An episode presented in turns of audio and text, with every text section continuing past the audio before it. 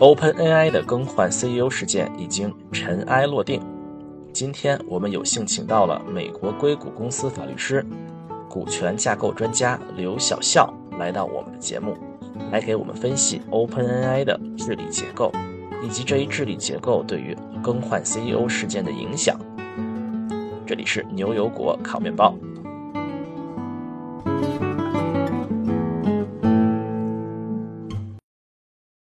大家好，我是斯图亚特，我是 Wendy。今天我们要讨论一下非常热门的 OpenAI 有关的话题啊。今天我们请到了我们的返场嘉宾啊，我们最受欢迎的嘉宾之一啊，刘晓笑律师，这是他的领域啊。这次真的是到了他的主场啊，因为他是一个美国硅谷公司法律师啊，股权架构专家啊，这跟这次 OpenAI 这个啊董事会打架啊很有关系。刘律师要不要再跟大家打个招呼啊？Hello，大家好，非常高兴再次来到牛油果烤面包这个平台。也非常感谢两位主持人啊，之前已经来跟大家分析过几次这个初创公司的股权架构呀、董事会这些，但是都是一些相对来说比较笼统的，以及一些比较老的案例。那这次正好新鲜出炉这个案例，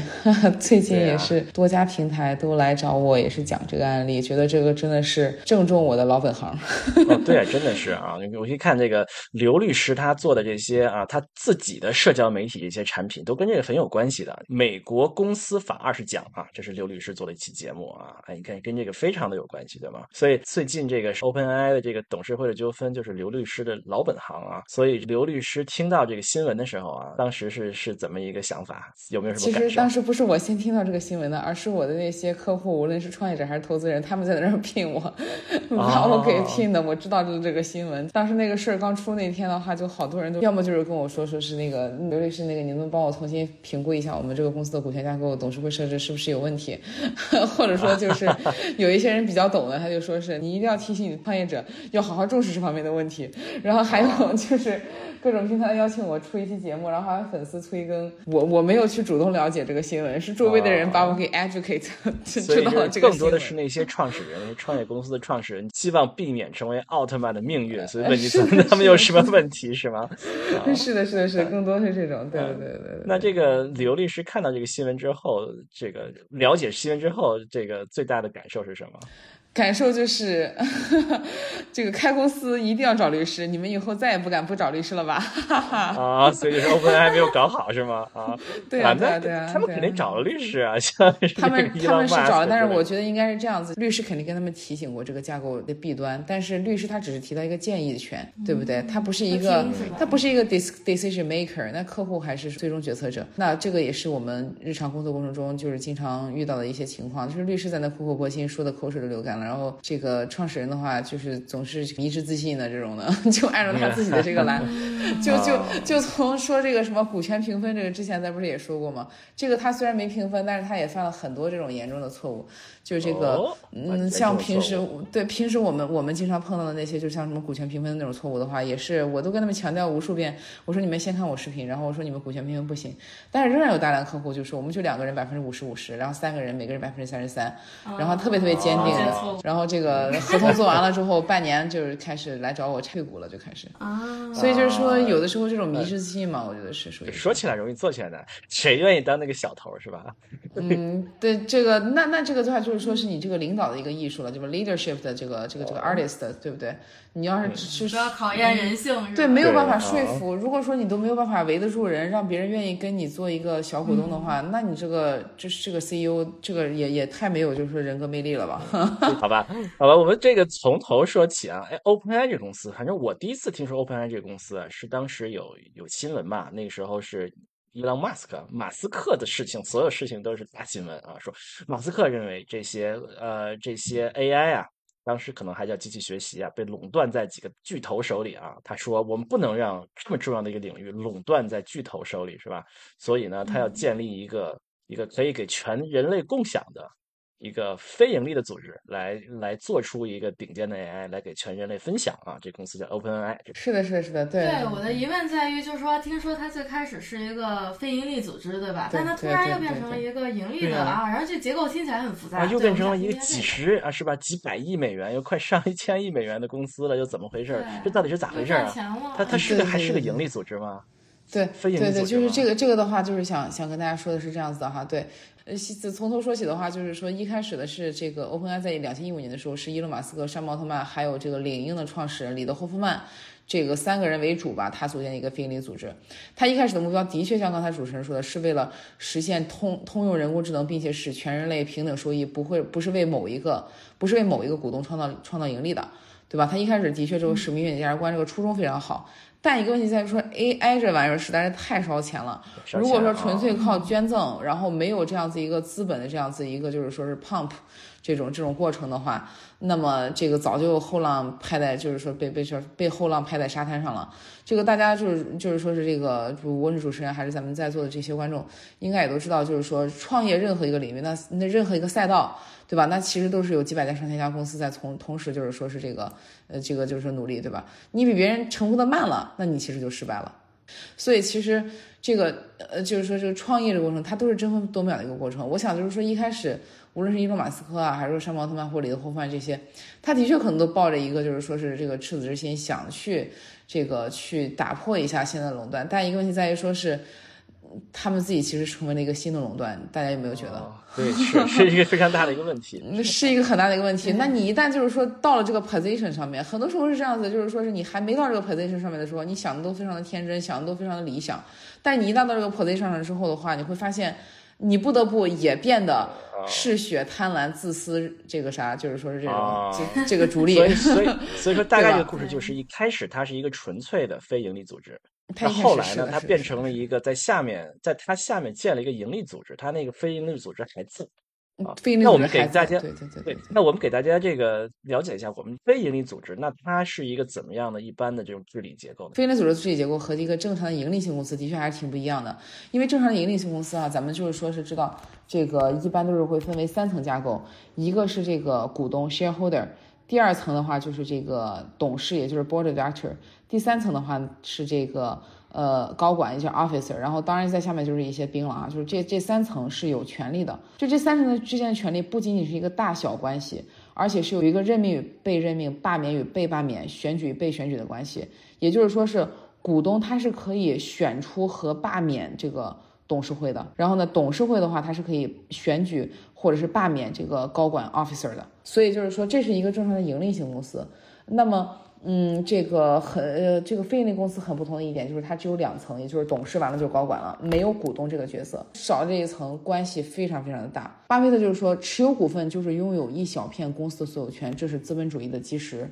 就是之所以资本的这样子一个推动会这么的有效率，对吧？这个就是它其实是这样子一个私有产权所这个导致的，对吧？因为比如说是我就算是公司百分之十的股东，百百分之二十的股东，那这块毕竟是我自己的，所以那这样我在为了追求这相应的价值过程中，我就会非常的就是说是这个积极主动，非常的有效率，对不对？嗯。但是呢，一旦缺失了这个股东会这样子一个一个架构，就只有董事和高管了。董事和高管的话，他都是不能够享受分红的，只有股东可以享受分红。嗯，那么董事和高管，其实董事和董事的权利比这个高管要稍微大一些，但是这两个毕竟都是只能拿个工资的，它不是有不是无上限的。但如果说是你是个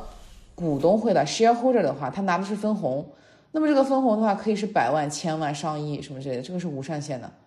所以这就是说是，如果是有股东会这层架构的存在，那么这个公司就会非常的 money driven，就是非常逐利性。那么他做事也会非常有效率，非常就是说是这个。遵守这样的一个市场经济的逻辑，但是董事和高管就这两种的话，属于是说，那就是相当于说是给公家办事儿这种感觉，那么他就肯定不会那么把这个所有的事情当做自己的事情来处理，嗯，基本上是这样子一个。那么非营利组织的董事会是怎么选出来的呢？是怎么决定谁是董事呢？呃，这就是 非营利组织的董事会是第一个诞生的机构。所以就是说，是这个，如果要换的话，就是董事会自己这这几个人同意换。所以他们就是属于禅让制嘛，就是他们自己嗯，对，可以这么认为禅让制，或者说是第一批董事会就是原初动力，就是相当于是说董事会这三个人就是公司创立的基石，就像刚才咱说那个伊隆马斯克、山姆奥特曼和里德霍夫曼这三个人创立了 OpenAI 一样，这三个人就是一开始的董事。嗯，就相当于就是说董事。会选举下一任的董事，然后再选举下一任的董事，就大概就这样，有点像，呃，就就就有点像我们所了解的其他一些组织，比如说什么？政党是吧？政党也没，有也没有股东这说法，对吧？对。就我们我们知道有很多这全全世界有很多很多的非营利组织嘛，他们他们有有很多也很成功，比如说像比如说像红十字会啊，比如说像包括你要把宗教组织都包括在，比如说是吧？那个。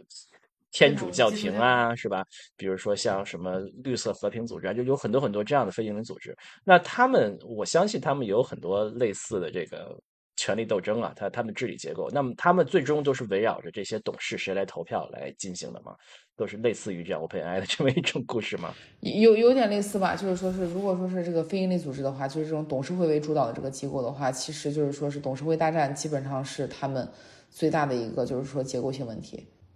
啊，所以所以说，O OpenAI，所以 O OpenAI 这个董事啊，我我是替听众朋友问一个问题啊，就是说我们听董事会董事会，因为我们知道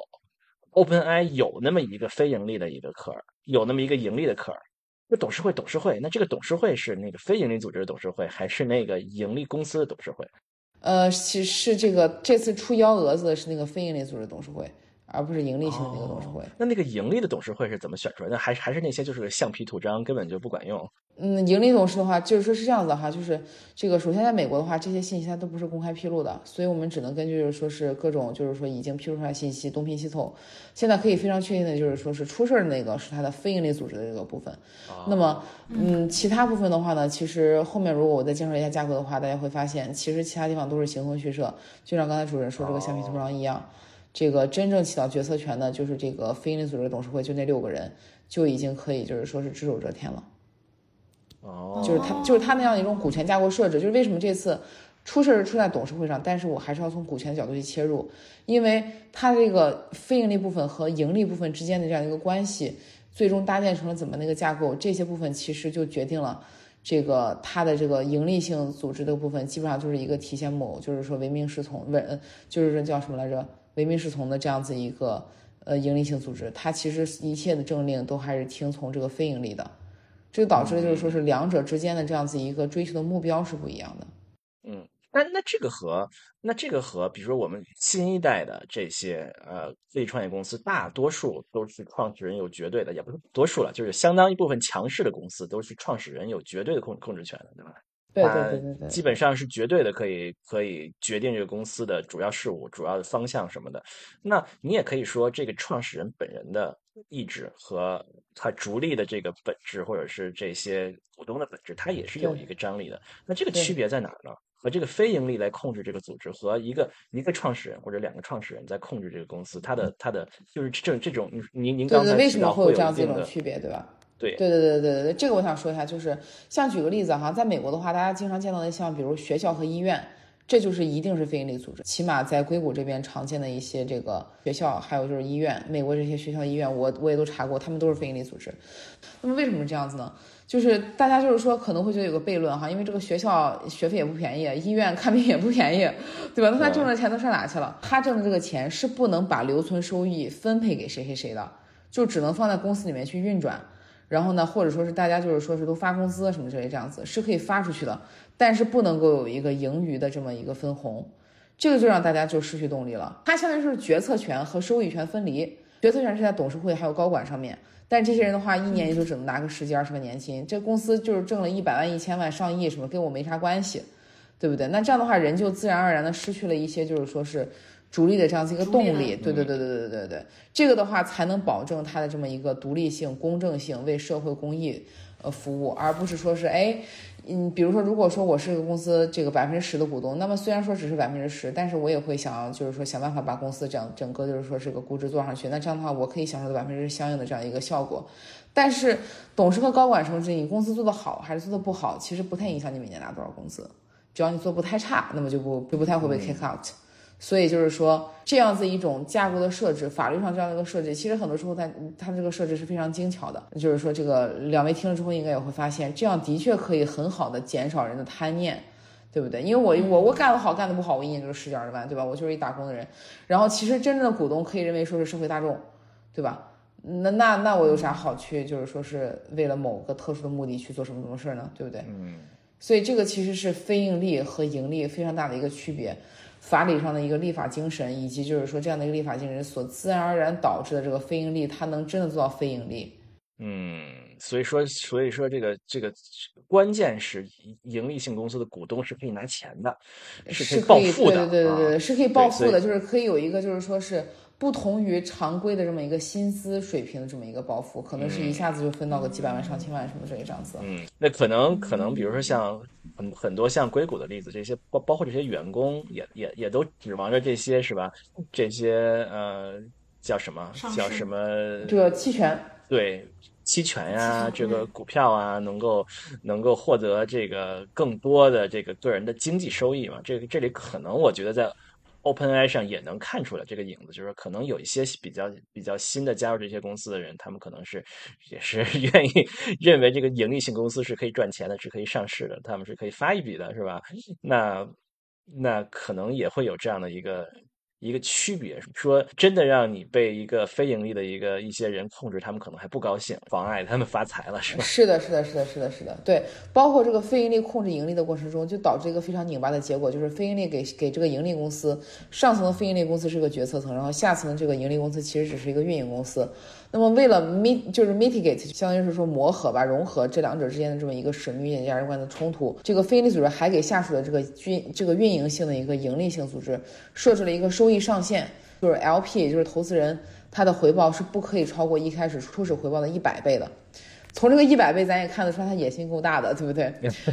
就是说是知道自己的这个就是投资回报可能会超过一百倍，但是现在我估计基基本上也实现了，快实现了，对不对？就是说，那这样子一种架构的话，就是说相当于是上层是这个非营利组织控制，下层的话呢是一个正常的公司，但是它加了一条 capped profit company。嗯，所以说在他们盈利化的过程中，他们还。还是还是放了一些东西的啊，给我们仔细解释一下这个这个一百倍到底是这这个是在哪哪年发生的事儿？大概是这个这个是这样子的，就是说是因为一开始的话不是咱不是说它是个非盈利组织，但是它要做这个 AI 这个领域是非常烧钱的，所以呢就导致了就是说是这个它不得不进行一些变革。那么 OpenAI 就进行两次股权调整，一次股权调整的话是在两千一九年，那那次的话呢进行一个调整之后，就是说把这样一个下层的这么一个就是说盈利性的这个公司给带进来了。然后呢，这个呃，当时的话，包括说是微软、老虎基金、H 六 Z 之类这些这些私募基金，也随着这一次这个投资进来了。是先有这些这个基金想投他们，然后但是他们说不行啊，因为我们是这个非营利组织，非营利组织刚才我们咱们说了不能有股东，对吧？投资人的话都是要拿股权的，所以其实应该说，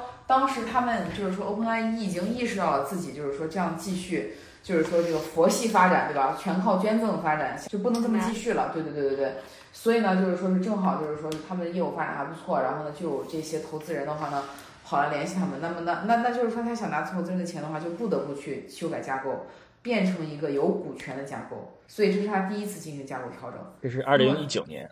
对对对对对。所以说这个，嗯，这个盈利公司它它的这个这个股权架构是什么样子的呀？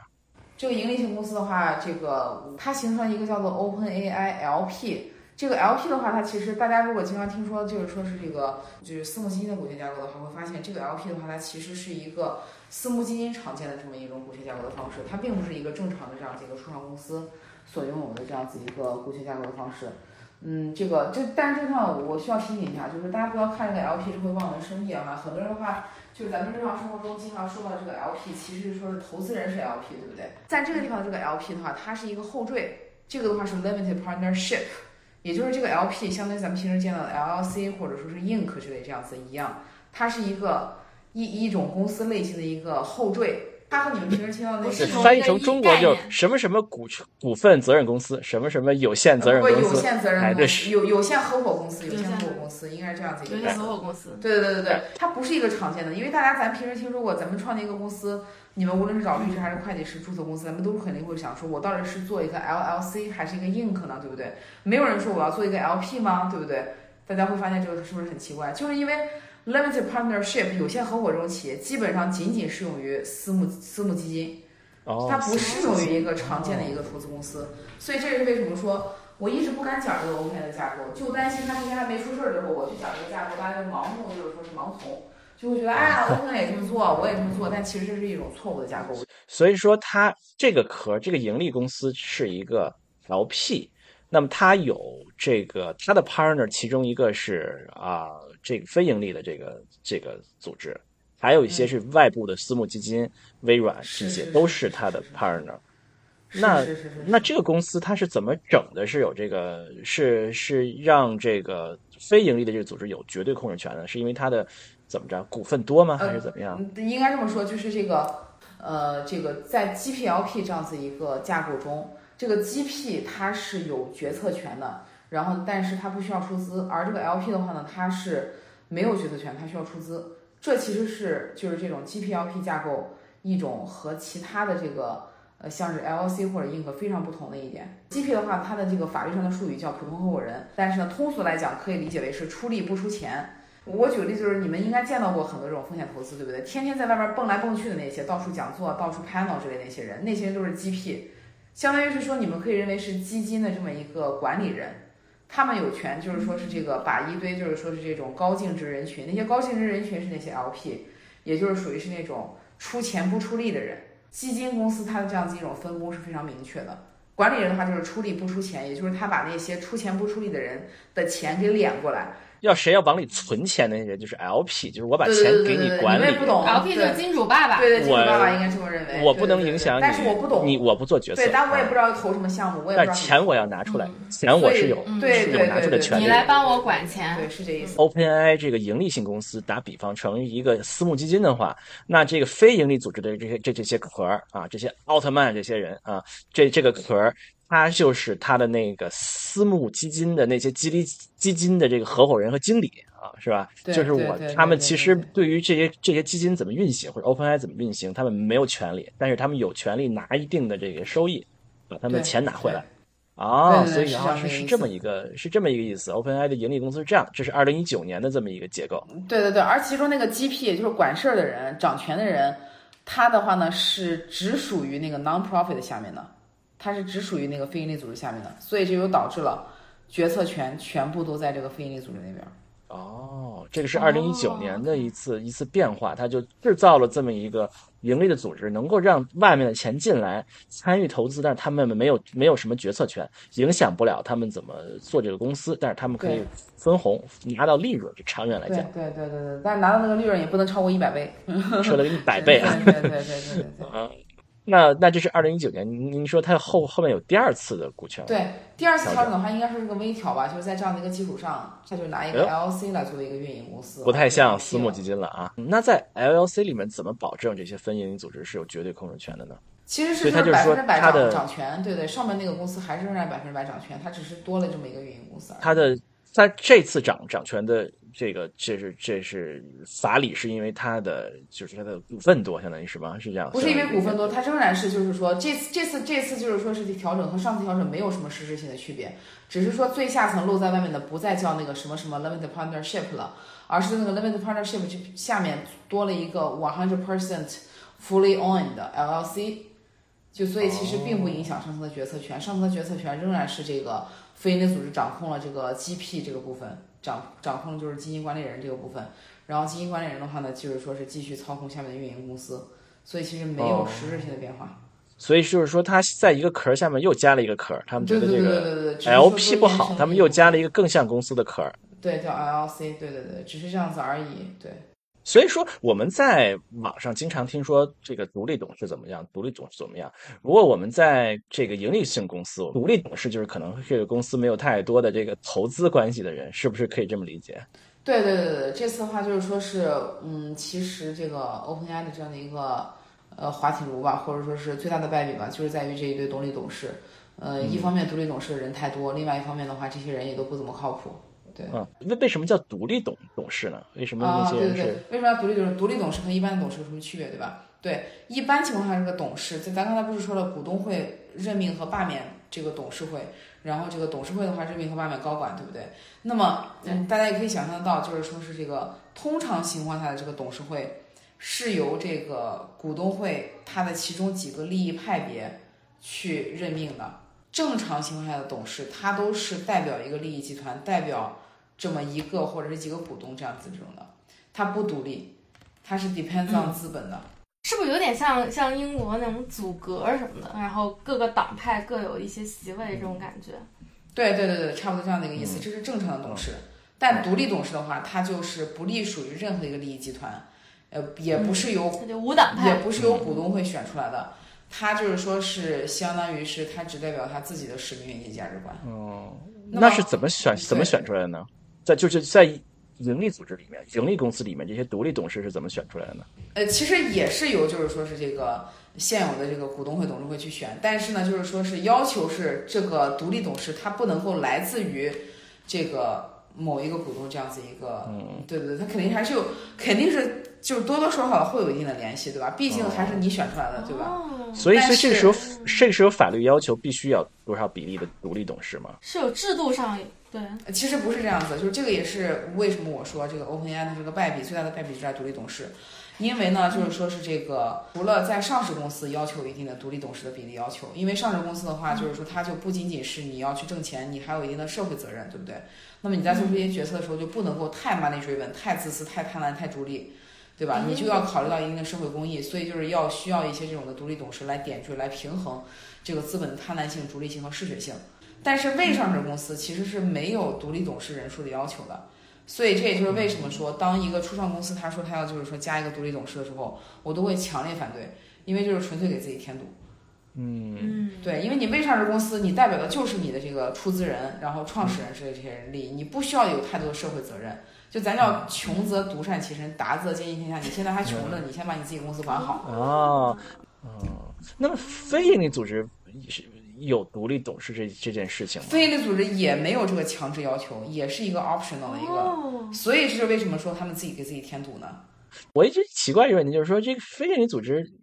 有什么独立不独立吗？大家都很独立啊，这个我一直是是是，这个我也想说，大家其实都很独立。然后这个，但是呢，就是说这个本身自就是他自自身有的这些董事的话，他还是更多的是这些像发起人或者和发起人比较近的这些人。那独立董事那些人的话，就。就是说太独立了，就是说是太就是就是说对对对，甚至路人甲这种级别了。就是这个这个，咱啥时候看 Move Forward 到这就分析一下这次他们选的这独立董事都是什么人。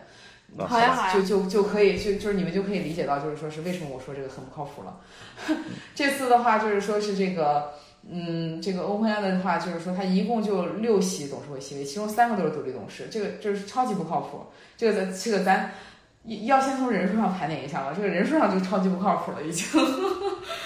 偶数就不太对，是吧？首先，偶数对偶数就是有问题的。算很多吗？还是很少？六个人？嗯，六个都对他们这个级别的公司已经不就是说是差不多正好了，就是说是他们这个级别公司数量数量的量对数量基本上已经差不多七个，就是说是五个、七个、九个什么之类的，我认为说都是属于是可以的。但就是他们首先他们是一个偶数，这个就非常的不可以。因为董事的话，它不是按照比例表决，董事是没有比例这个概念的，它是人头表决，所以就是说是这个是不可行的。嗯，就是说这个嗯，对，更难做出决策是吧？是更难做出决策。也就是这次伊利亚，它属于是面谈比较，他把三个独立董事，就是这种路人甲式的这种比较好忽悠的人都给忽悠到他这个阵营来了。但假设说是他没有忽悠过来，他就忽悠过来俩人的话，那加上他一个，也就是三比三，对不对？所以其实这个六个人这种的，就是说是偶数的，是非常容易形成 deadlocked。对不对？形容易形成僵局的，他这次没形成僵局，那这是巧了，对吧？就历史的巧合。但是大部分情况下的话呢，就是说是只要是创业者，你去问公司，就是你只要是你去问律师，律师的话，创业者只要需要问，嗯，只要是创业者，你去问这个律师的话，律师都一定会告诉你说是这个，你不要搞一个偶数，你一定是一三五七九这样子。嗯嗯，所以说偶数是一个问题啊。嗯嗯嗯嗯嗯，那人选也是一个问题吗？就这些人选的是不是有点不靠谱啊？人选的超级不靠谱。咱看看第一个，第一个是 Quora 的首席执行官，Quora 的首席执行官是亚当德安杰洛。然后这个 Quora 的话吧，你这个 Quora 首席执行这 Quora 的首席执行官这个 title 看起来很 fancy，但他其实是一手把 Quora 给搞砸的人，并且他现在正在做一个。和 OpenAI 相竞争的人工智能的这样子一个聊天工具，或者说文字输出类的产品叫 Poi，是一个利益冲突非常明显、直接竞品这样的一个公司，所以就是说这个是非常不靠谱的。然而，它还是一个相对来说比较靠谱的那一个，另外俩人更不靠谱。就是另外呢，第二个的话呢，是一个什么技术企业这种的，就是说是这种企业家技技术叫叫技术企业，所谓的技术企业家叫娜莎麦考利，但他其实是一个演员约瑟夫的老婆，然后就是那种属于是名利场花架子那种，然后就是说老公给她安排了这么一个闲职，这种类似一个一个概念。然后最后一个的话，对，最后一个话叫智库。智库这些人就是这个海明通纳这个这个智库，他的一个问题在于说是，别看他是智库这种的话，他一般是给政府出一些决策，都是经常弄一些这种就是说是八股文之类这种的，这种报告之类这种的，他并不了解公司实际经营。所以就是说是这个独立董事，就是说之所以不好，为什么我不建议，或者说是你们只要是问律师的话，律师不建议，就是因为说。这个独立董事，他基本都是什么演员、学者、明星什么之类这种的。就是之前我的客户里面也有，就是说是这种，就是基本上你到了 B 轮、C 轮或者怎么之类的，就可能会要开始考虑一定的这样子你的一个 PR 的形象，要考虑是不是安插一两个独立董事，但不是法律上要求的，但是可能会考虑安插。那么那个时候，投资人给他 propose 那些人都是什么橄榄球明星、歌星，然后什么这种，什么某个某个官员的老婆，都是这种人。是带点流量吗？这样的话，是不是就流量？主要还是流量。这种人不容易控制。这种人他他自己他很很很很 independent，他很独立，你控制不了他，这就是一个问题。所以那这些人他的不靠谱体现在什么？他不懂公司经营。哦。就是什么演员的老婆，有可能搞死这个公司。就是他他自己觉得很 make sense 的东西，但是在实际的经营过程中，你不是 hands on 天天在 manage 一个公司的人，你不是 manage business 的人，很多东西你想当然的不是这个样子的。对不对？嗯，所以说就是这些人可能不太能够对这个公司的经营做出什么这个有有益的对决策是吗？比较比较有价值的决策啊，可能有有的可能有的时候还会帮倒忙啊，妨碍。对对对，他他他自己觉得很有理，他还他还处于一个这种非常就是说是 high profile 的这样的一个 position，你还不能说他啥，对吧？就就真的就是说是之前就是说这个我我的客户到比如说到 B 轮 C 轮的时候，投资人都可能会 propose 这样子的这种东西，然后我基本上都站在一个极力反对这样的一个状态。所以就这次 OpenAI 的话，就是说这个这种三个人，大家会发现这个首席。科学家，大家可以想到 chief scientist 这种人，他其实本身也是不懂公司经营的人，对不对？就这个的话，其实也是常见的一个，就是说公司股权斗争中的一个常见的这么一个博弈吧。就是说是这个，嗯，通常情况下，就是一些创始人往往是第一次创业的人，他们就不太搞，不太清楚，就是说是比如说 CTO、什么 CSO、CEO 之类这些，他们之间的权利应该怎么样的。我会非常简斩钉截铁的告诉他们，我会非常斩钉截铁的告诉他们，CEO 一定是要拿大头的，啊，虽然说 CEO 看起来好像是不太能做什么东西。但是呢，就是说是 CEO 是真正的把这些人攒起来，让这些人就是凝聚到一起，然后让这个就是做技术的做技术，做运营的做运营，做市场的做市场，然后投资人还能投钱进来，这样子一个枢纽纽带的作用是非常非常重要的。当然，很多人他都做不好，对不对？真正能成功的公司，它最成功的肯定是成功在有一个好的 CEO，而不是说是有一个 CTO 或者是 CSO。所以就是说是你们可以想象一下，这三个 independent contractor 被这么一个。CSO 就给策反了，那么大家可以想象这三个人是多么的不靠谱。嗯，而且这这些人他们都能，他们都能这么天真的认为，OpenAI 现在已经可以运营的很好了，很稳定了，可以离不了山猫奥特曼了。那他们是不是也很天真？就是所以，所以两天前那个纽约份那篇文章啊，就是说现在爆出的内内容是因为这个事件是因为奥特曼想要罢免其中一个董事。然后他就去跟其他的董事去去去谈话，然后他那个就勾结了，对吧？就是这个。然后他们就，然后就奥特曼就就编造了一些，他们互相董事互相说那个说他他也同意，他他也同意，然后这些董事互相对了一下这暗号，发发现这个奥特曼这个跟他们撒谎，说他们。并没有说的话串来串去，串来串串去，然后他们就很不高兴，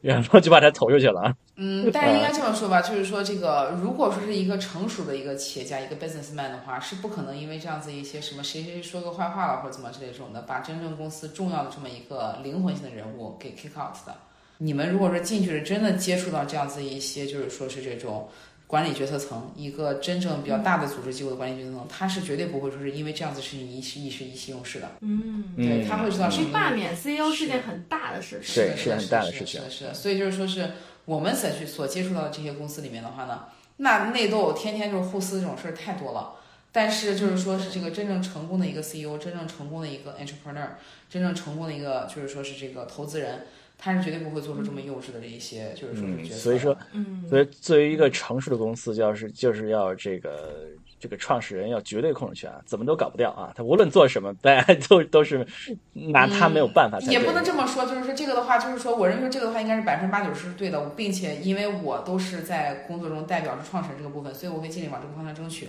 但是应该这么说，一个真正成成熟的公司，一个真正能成功的公司，它靠的也不光是创始人，它靠的是大家之之间这样一种相互的默契。如果说比如这个。你这个 CEO 很有才，或者你这个 CEO 或者 CSO 很有才，别人都不认可他，那不赏识他，那你们这到最后也会 fall apart，对不对？所以就是说是这个真正好的这么一个公司，是大家之间相互都有默契，知道谁都离不开谁，就是说是不会因为这样子一些小事，就特别就是说是意气用事，一些小孩子气什么啊，你说我坏话了，或者说你撒谎了，或者什么之类，好，我要报复你什么这种的，对不对？对，嗯，对对，就它的上层得是稳定且成熟的，稳定且成熟的，对对对对对，角色要成熟，就是说是大家做事是有分寸的。如果说我看你不爽或者怎么之类的，我在一些小事上面，比比如说是我想真的想扳回一局，我我忍不了这个气，对吧？那个我哪怕不是往你家寄一头牛粪，对吧？但是我不影响我这整体公司决策。真的就是说是当你就是 work with 真正 closely work with 这些大佬的时候，你会真的就是说觉得这对这些人肃然起敬。他们其实真的每天面对的也非常非常多这样子一些非议啊，或者说是这个人际的斗争，别人的不理解。嗯，但是他们在这样过程中都能够非常冷冷静，非常就是说是这个理性的去真正的分析我现在做的这一步。嗯，所以说就是如果是马斯克是建一个新的新的这么一个 OpenAI，OpenAI 二点零，比如说对吧？有没有什么更好的建议能够让他能够，呃，是吧？能够保证他能够实现他的理想，并且又又就是稳定吧，不至于出这种幺蛾子，出这种闹剧，对不对？他能够控制吧，或者说他能够认为他他所方向发展发展。因为大家知道，欧马斯克一对过去一段时间对 O OpenAI 很很不高兴嘛，认为他他进入成为一个非盈利组织，成为了一个新的巨头，他很不高兴嘛，对吧？但是怎么能够怎么能够保证这个这样的事情不会再发生？嗯，应该说，首先就是说是这个从根源上解决，咱还是说从股权架构上，然后再就是董事会架构上，对吧？从根源上，股权架构上解决，就是说不要再用上一个 non-profit，用一个非盈利组织来控制一个盈利性组织了，因为这两者之间它本身使命愿使命愿景价值观它是相冲突的，一个是我要搞慈善，另外一个是我要挣钱，对不对？就上层说我要搞慈善，下层说我要挣钱，那这哪天怎么着 somehow 的，就是说是要出事儿，所以呢，就是首先得把这非盈利的这个架构给拆了。就是你你要挣钱，你就大大方方挣钱就行了，别在那还拿一个这种什么社会公益这样子一个，就是说是这种贞节牌坊来装点门面，对不对？你这个就是说是这个早晚哪天的话，你翻车，对吧？这是从股权架构上去一个解决。嗯，所以说，马斯克这个想法，就作为一个非盈利公司，就是不靠谱的，就是根本就是不行的啊。就你就得做一个赚钱的公司啊！你你要是能坚持得住，你要是能守得住，一直就是说搞公益、搞慈善的话也可以。但一个问题在说是，你又守不住，对不对？嗯。你要一直就是说，比如说我就传播知识，我就是说是提供这种共享共享的代码，对吧？你们谁想谁想抄谁想抄谁想用谁想用那也行。但是这个。就像刚才这个维尼也说，的人性经不住考验。这个我们天天做初创公司，这种也是真的人性经不住考验。无论说是一个公司整体，还是说是公司之间各个人，人性都经不住考验。见了钱之后，没有人不眼开的。真的是这样子，只是说是钱大钱小。然后像 OpenAI 这种的，cap 都 cap 在一百倍的这种的钱，我想已经没有任何的，就是说 活人，没有任何的有肉体的人可以忍受得住、经受得住这个诱惑了。这这这样子的情况下，我认为说你就是别再拿什么非盈利这种东西在这儿，就是说是嗯，所以这个非盈利这个想法就就就不对啊。那那第二点呢？第二点就是说是董事会上，这独立董事这种人的话，本身这大家要知道，他的这个作用就是你的一个形象的这么一个。呃，就是说是这个维护，表明你这个东公司，表明你这个公司还是很很公正无私的，很这个就是说是考虑到大众的，就是说是有一些独立的这个意见在里的，不都是，并不都是这个大金主的这么一些这个指派过来的一些提线木偶啊。但是你这意思意思就够了，就所以就是说属于是他这个股东会的设置和这个董事会的设置都是极其愚蠢的这么一个设置方式。所以说，所以说，如果马斯克要再做一个非盈利的组织，大家需要把他的董事会里面全都是自己人，是吧？嗯，也不是全都是自己人，不是放些提线木偶。我应该这么说，不是全是自己人，而起码是说是这个公司的发起人，或者说是起码还正在做事的这些人的一些这个同，就是说是这个的的这个利益团体里面的，而不是那些无关痛痒的那些人。但这里面，马斯克看上去和奥特曼和这个两个人的这个观点是不一样的嘛？所以他他其实实际上最开始几个人应该是有一定矛，有一定对于这个盈利不盈利的这个方向有有一定分歧的，是吧？分歧。对对对，所以在这种情况下还是。事情的话，就是我我我这个也是我想作为律师给大家提醒的一个哈，就是说是这个，如果说你们一开始有这个分歧的话，接下来的分歧只会越来越大。就是说不要千万不要以为就是说时间可以弥补一切，时间 并并不能够治愈任何事情。如果说你们一开始有分歧的话，接下来大概率是。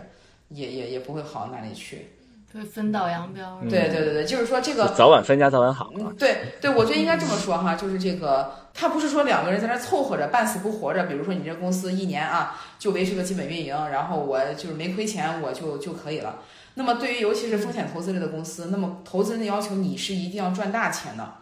你就是半死不活着，投资人都不会满意的。那就是说，创业这个东西容错率是非常小的。你如果不不进入头部，不到这个赛道的这样子一个前面的话，那么投资人的话，没有人会对你就是说有耐心，对吧？所以呢，在这样的情况下，如果发现不合适的话，就是说是这个，就是说是尽快，就是说是快刀斩乱麻。发现不合适，马上关公司再来再来一家，三到六个月马上关公司再来一家，我就真的有一个，对对对，我真的就有这么一个 客户，跑挨了踢掉。我这就有一个客户，他大学四年期间就就是说是创业，就是说失败了八家公司，然后这个第九家公司成功了，就是这个成功的话，就相当于是说是后面融资融了这么几轮，然后也都还目前 so far 还成功着。前面几家就是说发现不合适呢就马上关掉，就是说基本上都还没有到去说是批示投资人或者什么之类的这种的。嗯。所以，对对对对对对，我我从这个角度解释的话，大家可能会就会更更加发现，就是说创业它其实是要求一个是非常就是说是一一个怎就不能说精英化吧，或者说就是说是这个容错率非常低的这么一个，所以说一件事儿，对。所以说，看来这个这创业的股权结构啊，还有这个董事会的这个结构，哎，看上去还是要考虑，有可能会大家会出现分歧的情况会怎么样，是吧？是是，不是说有有可能要考虑，是是绝对必须要考虑，非常需要考虑。大概率是是会失败的，创业大概率是失败的，因为因为大家想说这个，就是还是对比刚才两口子结婚过日子这种的话，基本上大家一开始也就是奔着一辈子去的，对吧？就是没什么太大问题的话，俩人就是说是这个，就是说什么过下去了。但是创业的话，大家是一定要做到好，做到就是说精。做到就是头部做到顶尖为目标去的，这个是非常非常难的，嗯，对吧？而且创业这种失败的话，就是说是也不是说是你离了离了我就不行，我离了你就不行，对吧？也就那个样子，那就就散伙呗，对吧？嗯，所以本身也没有太多的绑定，不像是说俩俩人过日子可能有孩子了，然后还有双方的家庭或者怎么之类这样子一些牵扯，对吧？我听了刘律师之后啊，我们这个终于。理解我们这个牛油果烤面包节目为为为什么慢慢慢就快办不下去了啊？没有办不下去了啊？呃，就是这来做节目越来越少了啊，因为我们是一个非盈利的机构，我没有以盈利为这个目的，是 money driven，对不对？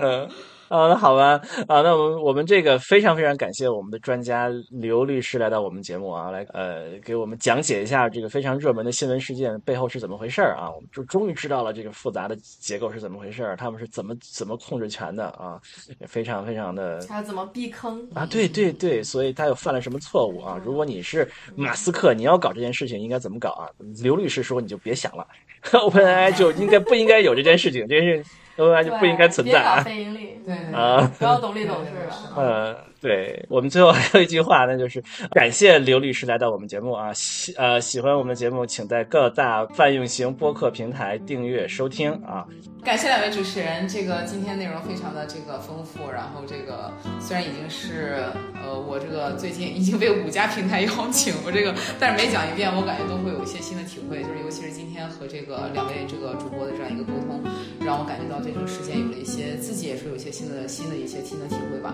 希望就是说对。对各位观众也有所就是帮助，好吧？希望大家喜欢我们今天内容。好，那我们就后会有期，拜拜，拜拜。